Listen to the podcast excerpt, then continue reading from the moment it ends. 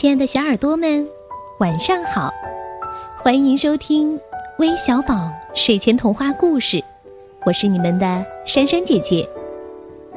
每次听到小听众在留言中说“珊珊姐姐、橘子姐姐，你们能实现我这个小小的心愿吗？”我们呀就会很努力的帮助大家来实现这些愿望。那现在，珊珊姐姐带着微小宝参加了一个创新创业大赛，目前已进入微信投票环节了。特别希望有你们的帮助来实现我们的小小心愿，你们愿意吗？只需要在微信公众平台“微小宝睡前童话故事”的菜单栏中点击“为我投票”，就可以按要求来为我们投票了。每人每天都可以投二十票，让我们动动手指，一起来实现微小宝的小小心愿吧。那今天我们要帮助三位小朋友实现愿望，他们分别是宋科贤、开心、郭雨桐。宋科贤在留言当中是这么说的：“他说我叫宋科贤，来自江苏徐州，今年六岁了。”想要听关于小猫的故事，那开心呢？是他的家长给我们发来的留言，说：“我女儿叫开心，非常喜欢听你们的节目，每晚都是由你们的声音伴她入眠的。她一直让我给她点播一个关于加菲猫的故事，希望可以实现这个愿望。”那还有一位叫郭雨桐的小朋友给我们留言了，一起来听听吧。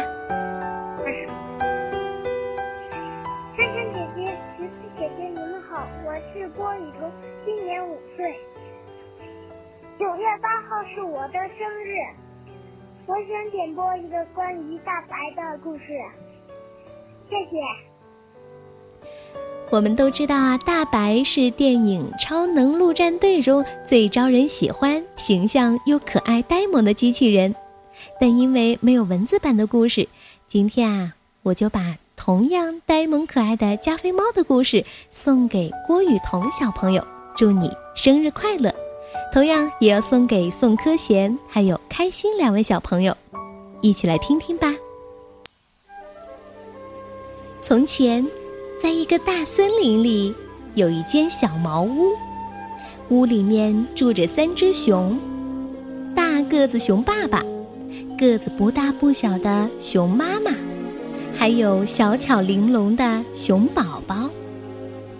一天晚上。他们坐下来准备吃一顿丰盛的意大利面。熊妈妈说：“意大利面太烫了，我们出去散会儿步，等它凉了再吃吧。”于是，三只熊就去森林里散步去了。在同一个时间，同一片林子里，乔恩正在给加菲猫欧迪还有自己准备晚餐。他将加菲猫拉到野外度假休闲。却把这只猫害苦了。加菲猫吃腻了热狗，讨厌睡在硬邦邦的地上。它走出营地闲逛去了，希望能找到一间旅馆，找到一些美味儿。它在林子里逛了好长时间，却发现这里除了树还是树。哎，累死我了！现在我甚至愿意睡到熊窝里，哦，只要里面还装修的不错。加菲猫摸了摸它那双疲惫的脚，这时它看到了那三只熊的小屋。嘿，我早知道这事儿靠谱。加菲猫敲了敲小屋的门儿，没人回应。作为一只又累又好奇的猫，它不管三七二十一，推门就进去了。屋里有三个盘子，一个超大的盘子，一个不大不小的盘子。一个小巧玲珑的盘子，里面呀都装着意大利面。加菲猫看看那个超大的盘子，呀，太小了。然后看看那个不大不小的盘子，哎，太太小了。最后他看看那个小巧玲珑的盘子，这不是在跟我开玩笑吗？他将三盘意大利面全部倒进锅里，一阵风卷残云，那锅意大利面很快被他消灭干净了。而三只熊冰箱里的东西，除了一些猪肝和一瓶放了很久的苏打水之外，也都被他一扫而空。加菲猫拍拍他那鼓鼓囊囊的肚子，呃，呃，呃，这点东西，应该能够让我撑到晚饭的时候吧。加菲猫在客厅看到一把超大的椅子，一把不大不小的椅子和一把小巧玲珑的椅子。他试了试那把超大的椅子，哎呦，太硬了。然后他坐上那把不大不小的椅子。哎，太软了。最后，他坐上那把小巧玲珑的椅子，一下把它做得稀巴烂。哦，太糟糕了！但愿他们不会找我算账。加菲猫觉得现在真的应该美美的睡上一觉了，于是走进了卧室。他发现了一张超大的床，一张不大不小的床。和一张小巧玲珑的床，哦，我开始有点清楚这里的布置了。加菲猫说：“他躺在那张超大的床上，哇，真舒服呀！”他说。然后他躺在那张不大不小的床上，嗯，也很舒服嘛。最后他躺在那张小巧玲珑的床上。幸运的是，这张床可比那张小巧玲珑的椅子结实多了。嘿，还是很舒服嘛。我该睡哪张床呢？加菲猫说。最后，他决定在那张小巧玲珑的床上打个盹儿。没过多久，三只熊散步累了，回到家中。哦，我们可走了不少的路了，我们的意大利面要凉了。熊妈妈说：“意大利面不是凉了，而是不见了。有人吃了我的意大利面！”大个子熊爸爸用他那超大的嗓门喊道：“呀，有人吃了我的意大利面！”个子不大不小的熊妈妈用他那不粗不细的嗓门喊道：“呀，有人吃了我的意大利面！”小巧玲珑的熊宝宝用他那细声细气的小嗓门喊道：“而且，他把冰箱洗劫一空啦！”三只熊快步走到客厅一看，有人坐过我的椅子。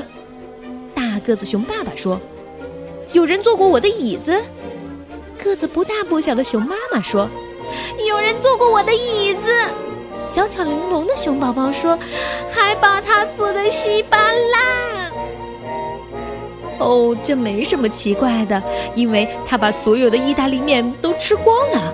熊妈妈说。最后，三只熊蹑手蹑脚地走进卧室。大个子熊爸爸从床上拾起一点东西。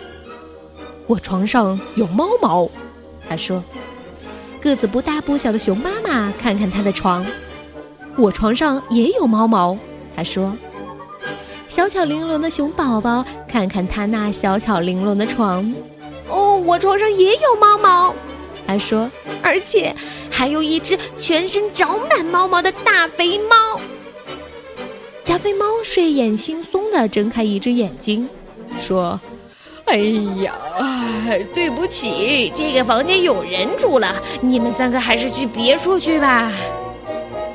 你又忘锁门了吗？”上次那个小姑娘也是这样进来的。个子不大不小的熊妈妈对大个子熊爸爸说：“你就是那头坐坏我椅子的大象。”小巧玲珑的熊宝宝气愤地对加菲猫说。这时，加菲猫已经完全醒透了。他说：“哎，你们这么吵，让我怎么睡觉？如果你们再不走的话，我就要向房东投诉了。”我们就是房东，三只熊异口同声地喊道：“哦哦，那那那那我就要走了，再见！”加菲猫从床上一跃而起，冲到窗口，一下子跳了出去。三只熊对着他的背影怒气冲冲的一阵咆哮，追了上去。加菲猫跑得比任何时候都迅速，很快就将三只熊远远地甩在了身后。他气喘吁吁地坐在一根原木上休息，说：“哎呀，我再也不会去那里了。那些吃的倒还说得过去，但是那些熊也太不会待客了。